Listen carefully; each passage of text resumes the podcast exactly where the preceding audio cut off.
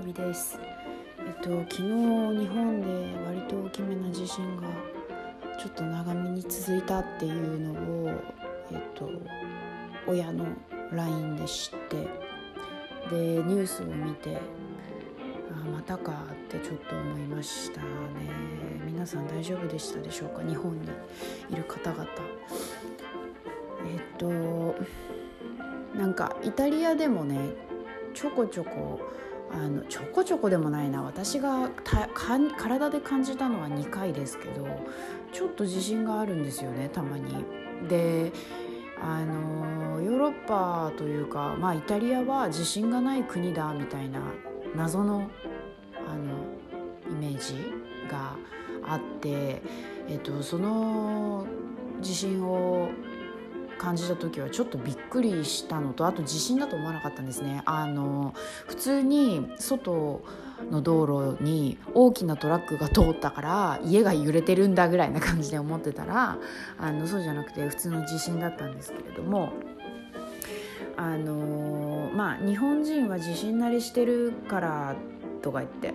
結構言われるんですねこっちで。で割とちっちゃい地震でもこっちの人は揺れたよね揺れたよねみたいな感じで結構あのわさわさっとするんですけれどもあの日本人が地震慣れしてるっていうのはあのだから大丈夫だよねっていう結論に至るのはちょっとうん？って私は思ったんですけれども正直私の場合は地震慣れはしなくてあの地震3月11日に起きた地震を思い出してしまうのであの怖いってもう本当ちょっと揺れただけでも怖って思っちゃうタイプなんですね私は。だからあの地震に慣れてるから平気っしょみたいな風な感じで言われるとなんかあちょっと違うんだけどなって思ったりしますまあいちいちその説明しないですけどね説明するとなんかあの日どこにいたのとかになってあの結構話が長くなるのであのそこまで私は流暢にイタリア語で説明できないのであのそこまであの突っ込んで話はしないんですけれども。あのちょうどねその日は軽く私はちょっとその日のことを話そうと思うんですが私その日、えっと、表参道にある広告代理店で働いてたんですね。でそのビルがですねちょっと細長い作りをしていてあのワンフロアに1社入ってるっていうぐらいなあの規模のあの本当になんつうのあの会社の中はだいたい 2, 2部屋3部屋ぐらいなあのベンチャー企業が入るねぐらいな感じの大きさだったんですけれどもまあ最高10人から13人ぐらいは働けるんじゃないかぐらいの大きさまあ、2部屋使ったら2 3 0人いけるんじゃないかなっていう感じの大きさだったんですけれどもあのワンフロアに人1社なので、まあ、大体あのイメージつくと思うんですがそれで、えっと、12階建てだったかな10階建てだったかちょっと忘れちゃったんですけどその、えっと、8階に私はいたんですね。でえっと紅茶を飲んでまして私は細長いあの象印のあのなんていうんだっけ魔法瓶みたいなのを開けっぱなしにしてたんですねで揺れ出してあ地震だなぐらいな感じで思ってたんですけどなんかもうあの窓の方見たらあのアトラクションに乗ってるのかなぐらいなテンションであの隣の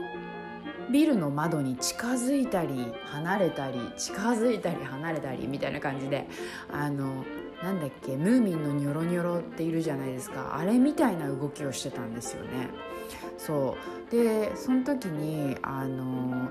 紅茶の蓋が開きっぱなしだっていうのは全く考えてなかったんですけどあのなぜか分かんないけどめちゃくちゃ揺れたのにその象印のあの魔法瓶は倒れなかったんですね。でもし倒れてたら私大やけどをしていたところだったんですけれどもあの倒れなかったんです、うん、ラッキーだったなっていうのとあとまあ象印さんが優秀なのかちょっとわからないですがあのすごいなって思った部分でした。そうそれでねあのなぜか人間ってああ地震だやべえってなったら外に出たくなるんですよね。であの時はまだ私もあんまり大きい地震を経験したことがなくてあの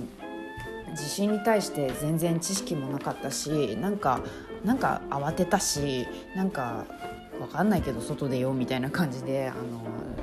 同僚の人たちと一緒にあの外階段を使って外に出たんですね。であすみません表参道って言ったんですけどあの正確には骨董通りの道の中にある広告代理店にいました。で私たちがこうオフィスから出ると、まあまさに骨董通りがこうバーって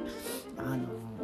道がね。あるんですけれどもあのそこでこうなんとなく待機してたら、まあ、いろんなビルの方がバーって外に出てきていてで、あの大きい地震の後にちょっと軽くまた揺れたじゃないですかあの時にあの骨董通りの地面がバキバキバキって割れたんですよね。であその時に私はあ地震で地球は割れるんだなって思ったんですよね。なんかすごいあの あの、まあ、別にその地球の表面がその道路ってわけじゃないんですけどあのすごいこう地ずれすると揺れて割れるっていうのを目の当たりにした時に怖いなって自然ってすごいなってちょっと思いましたね。はい、でその後私はあのその頃ですねえっと一人暮らしをする前だっ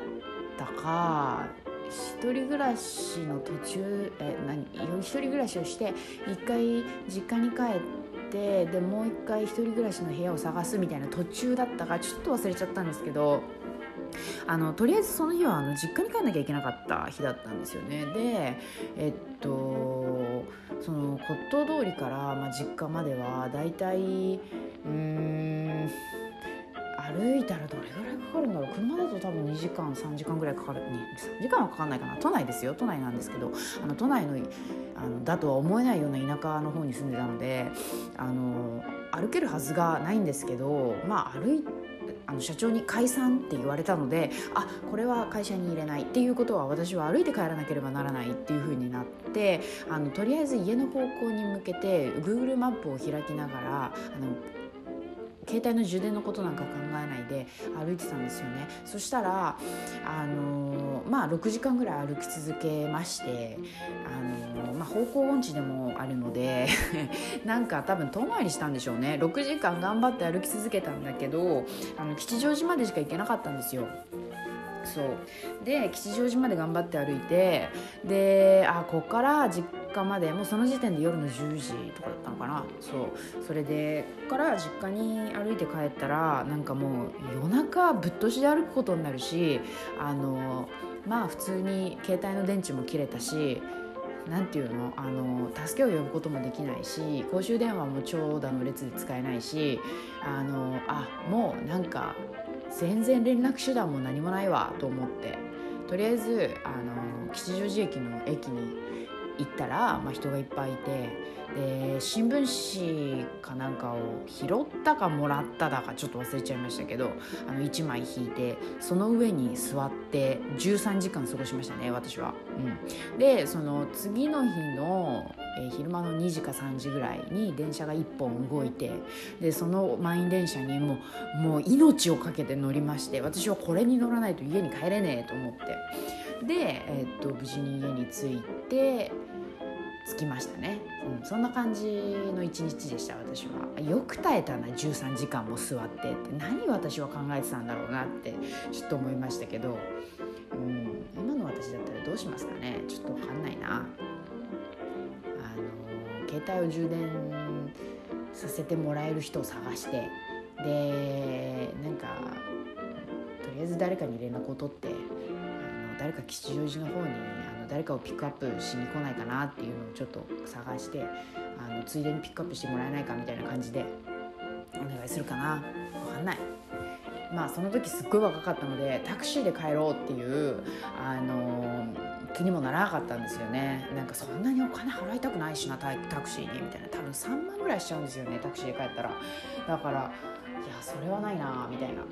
じゃあもう待つしかないかみたいな感じで13時間待ってたんだろうけどもう、うん、そんな感じでした。皆さんはどういう風に過ごしたんですかね？わかんないけど。でもなんかこういうエピソードって割と話しがちじゃないですか？あの電話あ電話じゃない。あの地震の話になった時にあのあの日どういう風に過ごしてた？みたいな感じで話した話すと思うんですけど私はこんな感じでしたね。まああのその6時間歩いてた時に途中でコンビニに行ったんですよね。その時にもう棚にその時点でもう何もなかったのであーなんか映画みたいだなってちょっと感じた記憶がありますね。そう。でねえっ、とまあその地震の話は置いときましてあのー、今日話したいなと思ったトピックスは2個あるんですけど、えっと、1個目がですね、えっと、今日3月17日ですね。で3月の中旬なんですけれども私はですねなんと昨日の朝か昼間ぐらいにルームメイトから電話をもらいましてあの皆さん前から聞いている方は知っている私のルームメイト。あのー、もうモンスターなんですけれども 最後の最後まであのー、やらかしてくれましてですね。えっと明日までに全部荷物をどけてあ何取って出てってくれって言われたんですね。まあ言い方は別にして言い方はね出てけとかいう話じゃないんですよ。もし大丈夫だったら明日までにあの全部荷物出してくれない？みたいな言い方をされました。で私は「はあ?」ってなったんですね。でまあはあってなりませんか？3月の末まで家賃をしっかりもう払えてるんですよ私は。払っている。ででも明日までにまず言うのが遅い、うん、しあの明日までに荷物全部出してくれない？できたら。それってさやれって言ってんじゃん絶対。でしょ？で私はあの拒否権があるので「え嫌です」って言おうと思ったんだけどなんか人生でこの人に関わってる時間が無駄すぎると思ってあもう分かりました。じゃあ出ますって言ってあの出ることにしました。なのでもう今日完全引っ越しです。いきなり決まりました。昨日の昼間に完全引っ越しが決まりました。で、えー、私は、えー、この部屋でこのポッドキャストを撮るのは最後になるんですけれども、まあ、ちょっと声の響き方とかが変わるのかな？分かんない。部屋変えるとちょっと分かんないですけどもいつもこの部屋で撮ってたので。そう。なので今日引っ越し作業をしている途中です今、うん、今ね何時だろう？12時。ちょうどぴったり12時なんですけれども朝の10時ぐらいから始めてあのやっぱ人間ってこうアドレナリンみたいのが出るとすっごいこう何て言うの？あの行動が速くなるんです。行動が速くなるっていうか何て言うの？あのもうこう集中力が半端なくなるんですね。もう私90%終わりました。引っ越し作業が。はい、なのであとは、えっと、車でピックアップしてもらいますのでその車を待つっていう感じになりますね。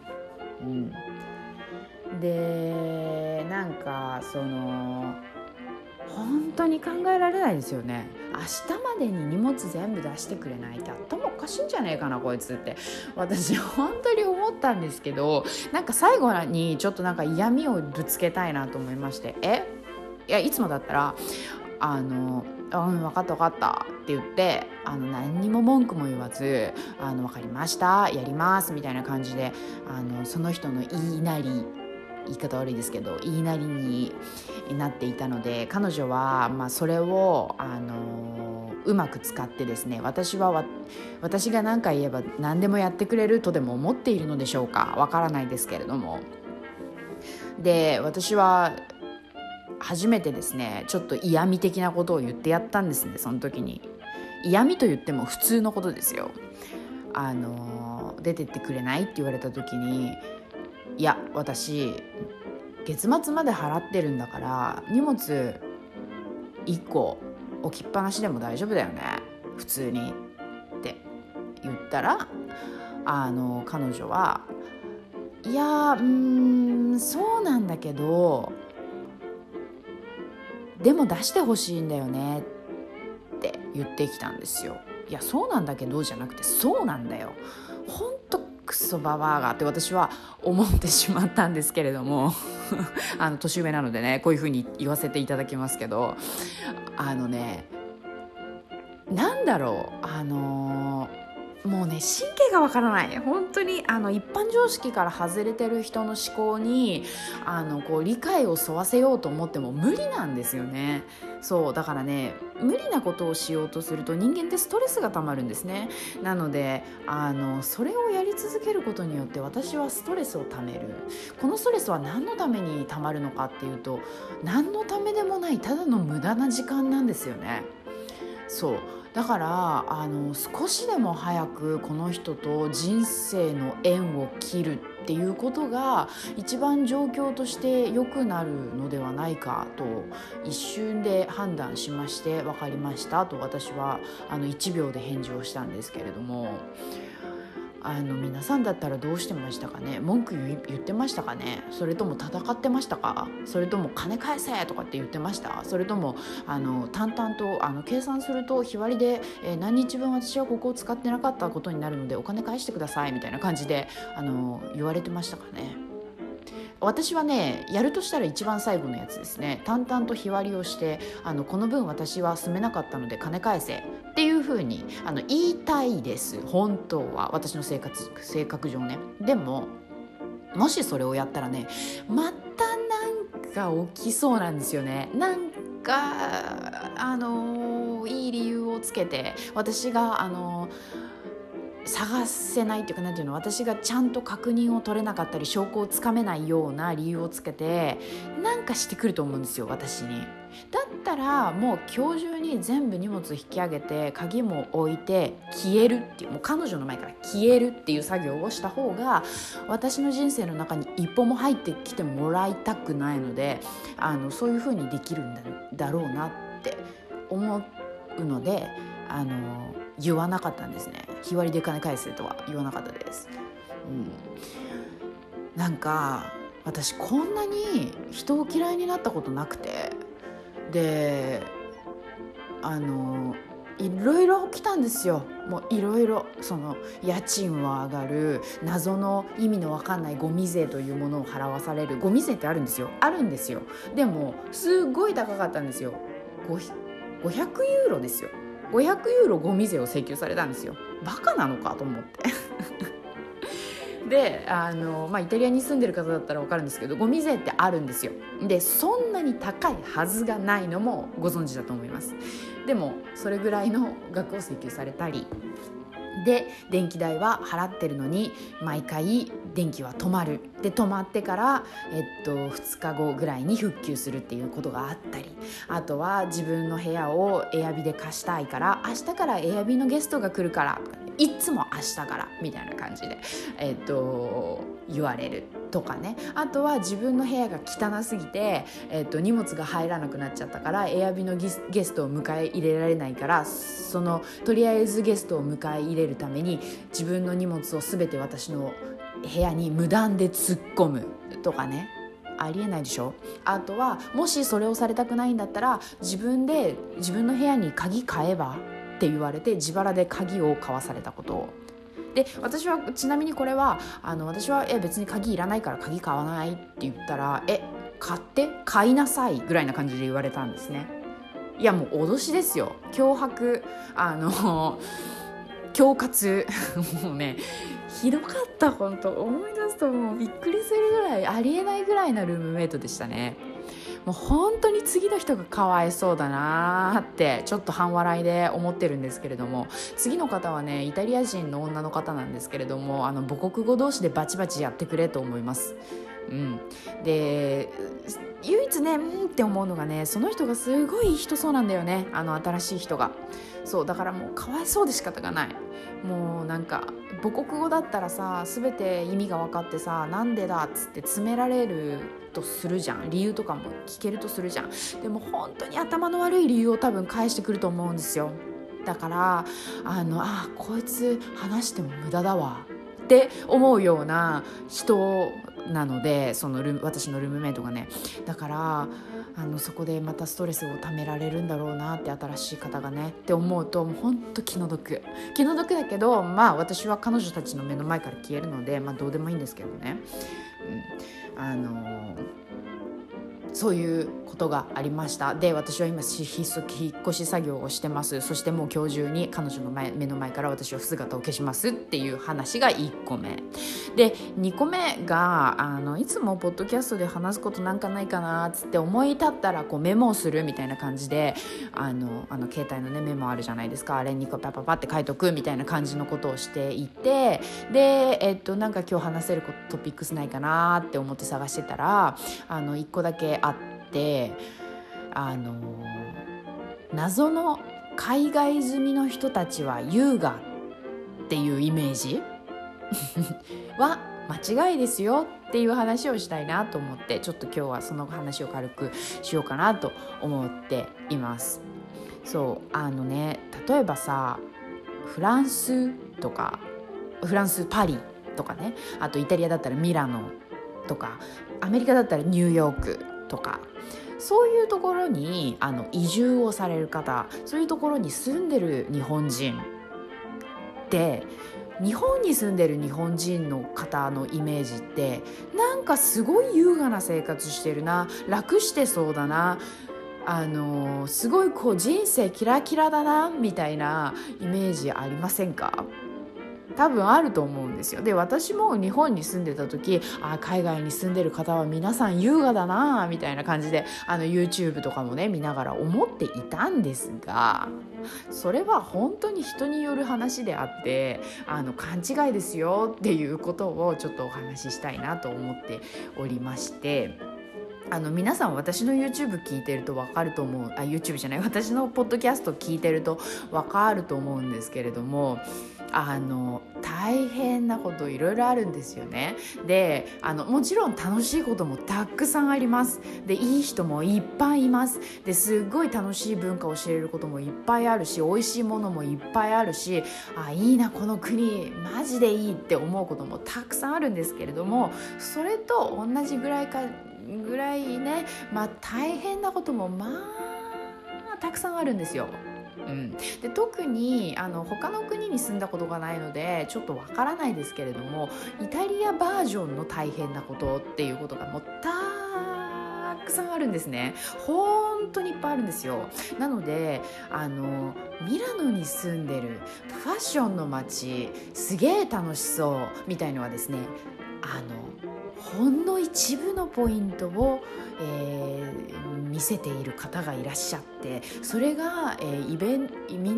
日本のイメージ日本人が持つイメージの100%に膨れ上がってしまっているという感じの状況だと思うんですね。うん、でね、あのー、確かにいらっしゃいますミラノですごく優雅な生活を送っている、えー、日本人の方確かにいるんですよ。でそういう方はですねあのイタリア人であの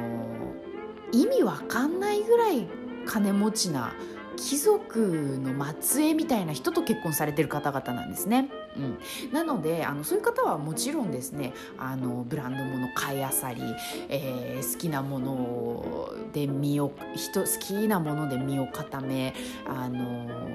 すっげえでかい家に住んであの毎日何もしないで暮らすみたいなあのことを知ってらっしゃる方も実際いらっしゃいます。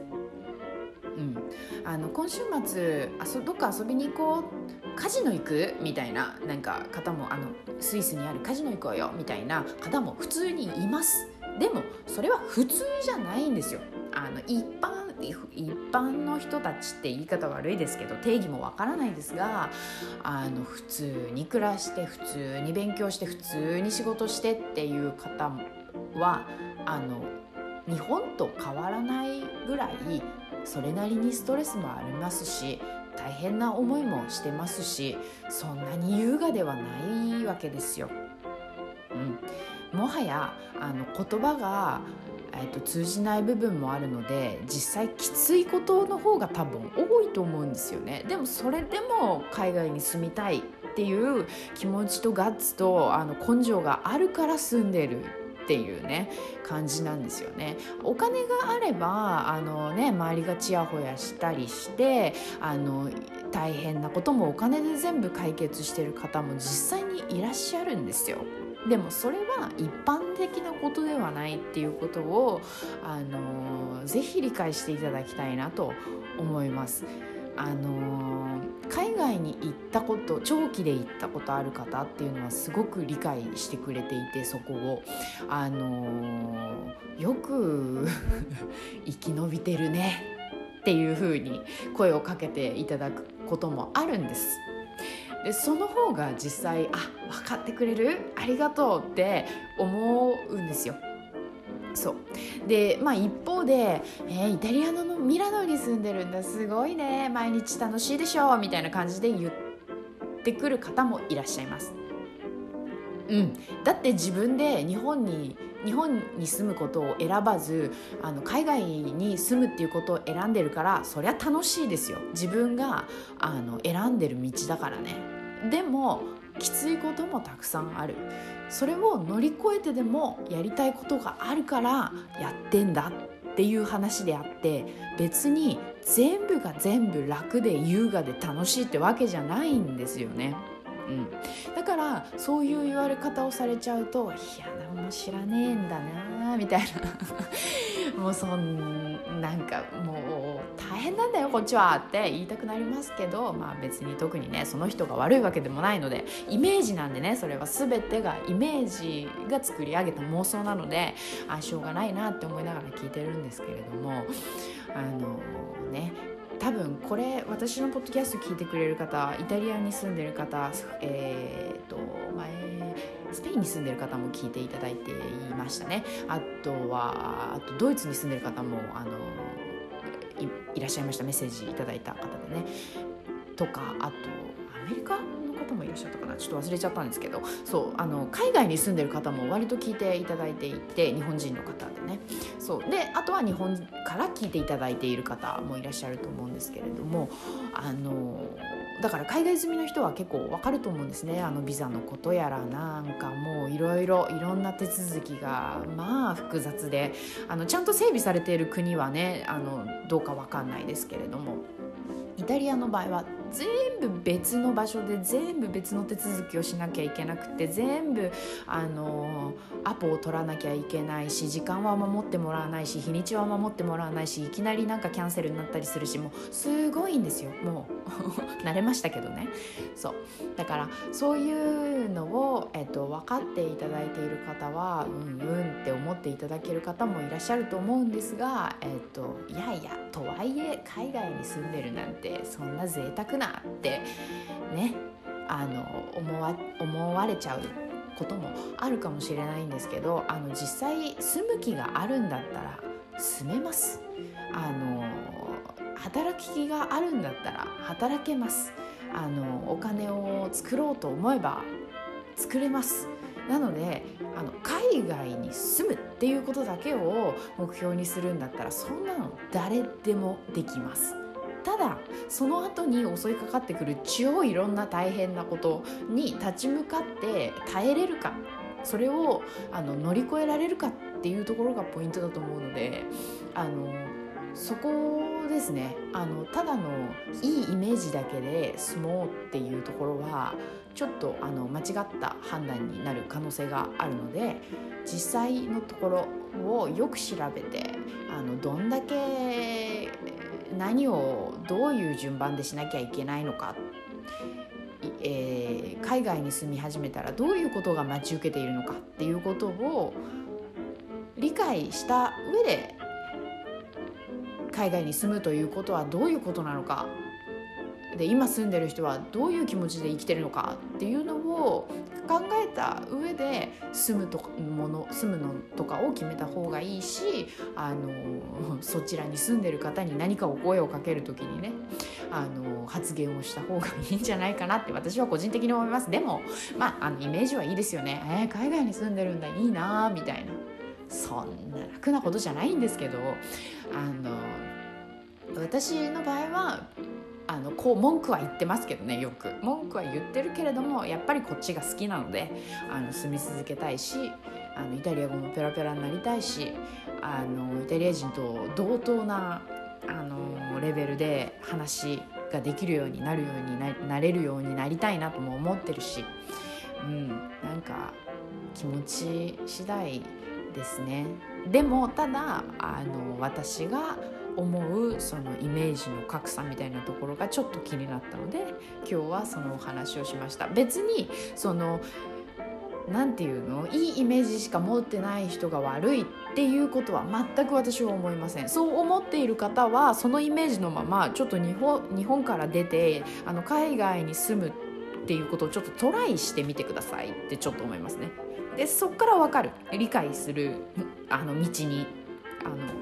歩み道を歩み始めると思うので、うん、ぜひそれをやっていただきたいなってちょっと思いますね。はい。えー、ということで今日はですねあのちょっと道を歩いてる時にあのなんだっけ交通事故の現場を交通事故って言ってもあのちっちゃい事故あのフードなんていうんだっけああいうのデリバリーか。デリバリーのお兄ちゃんとあのこれから会社行くよみたいな会社員みたいな人のスクーターがあのガッチャンってもうすんげえちゃんとピッタってもう真ん中と真ん中からぶつかっちゃったみたいで。それであわあわあわってみんなしてて親父馬がバーってあの集まってきてるっていう習慣を見ました。でそれを見るたびにいややっぱりスクーターって怖いなとかミラの自転車乗るの怖いなって本当思っちゃいますね。そう、まあ、私自転車すごい好きなんであの自分のあの自転車をピストを持ってきたいかったなぐらいだったんですけれどもあのちょっとやっぱりミラノのあの石畳系のところをね自転車でね行くのはちょっと怖いなって思ってやめたんですけれども。はい。そんな感じで。今日は。今日もですね。今日も なんかちょっと文句みたいな感じになっちゃったんですけれども。あのー、本当勘違いしないでくださいね。私は基本的にあのー、イタリアをあのー、なんかディスりたいわけでも全然ないですただあのトピックスとして上がるなんか面白く話せることないかなって考えると、まあ、こういうところに落ち着いてしまうっていう話であって、まあ、そこは理解していただければなと思います私はイタリアが好きですしイタリア人の方も大好きですし文化も好きですしただ、まあ、気になるところとかあと日本との差は何だろうなって考えちゃったりする人なだけであって、まあ、これは私のキャラクターですね。ということで、えーと、と次回何かまたトピックスを探してお話ししたいと思います。今日は以上です。